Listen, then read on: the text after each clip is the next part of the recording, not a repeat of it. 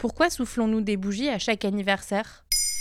Merci d'avoir posé la question. Si vous faites partie des 81% de Français qui célèbrent leurs anniversaires, vous le faites sûrement de la même manière depuis toujours. Les lumières s'éteignent, le gâteau arrive surmonté de bougies, les invités chantent puis vous soufflez rapidement pour éviter que la cire ne vienne tacher la génoise.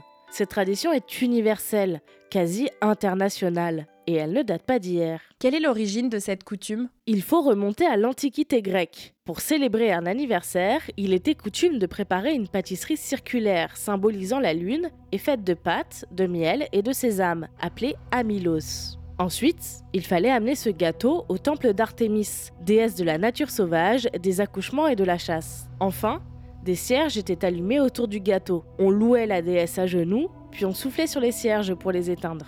Par la suite, au Moyen Âge, cette tradition païenne disparaît, tout comme le fait de souhaiter les anniversaires, qui est interdit par l'Église catholique, car la naissance rappelle le péché originel. On préfère alors fêter les saints, selon les prénoms de baptême. Au XIIIe siècle, en Allemagne, on voit réapparaître des célébrations d'anniversaire.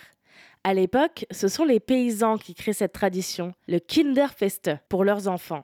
Un gâteau est préparé et serti de bougies, indiquant l'âge, et d'une bougie en plus, allumée en dernier et symbolisant la vie. Les bougies sont réallumées toute la journée jusqu'au repas du soir, où l'enfant les éteint d'un seul souffle. La tradition se répand alors jusqu'au 19e siècle où elle devient courante dans tous les pays occidentaux et ne se limite plus qu'aux enfants. En France, la fête d'anniversaire est même inscrite dans les traités de savoir-vivre du 19e siècle. Pourquoi fait-on un vœu lorsqu'on souffle les bougies? Déjà à l'époque des Grecs, on disait que la fumée provoquée lorsqu'on soufflait sur les cierges permettait aux prières de s'envoler jusqu'aux dieux. Plus tard, au temps du Kinderfeste, on pensait que si l'enfant faisait un vœu dans le silence et réussissait à éteindre les bougies d'un seul souffle, ce vœu deviendrait réalité. L'inverse était synonyme de malchance. C'est vrai que souffler les bougies peut contaminer le gâteau? Il y a quelques années, en 2017, une étude américaine a déterminé que souffler sur un gâteau augmentait le nombre de bactéries à sa surface d'environ 1400%. Ces résultats peuvent faire peur alors que nous avons vécu la pandémie de Covid-19.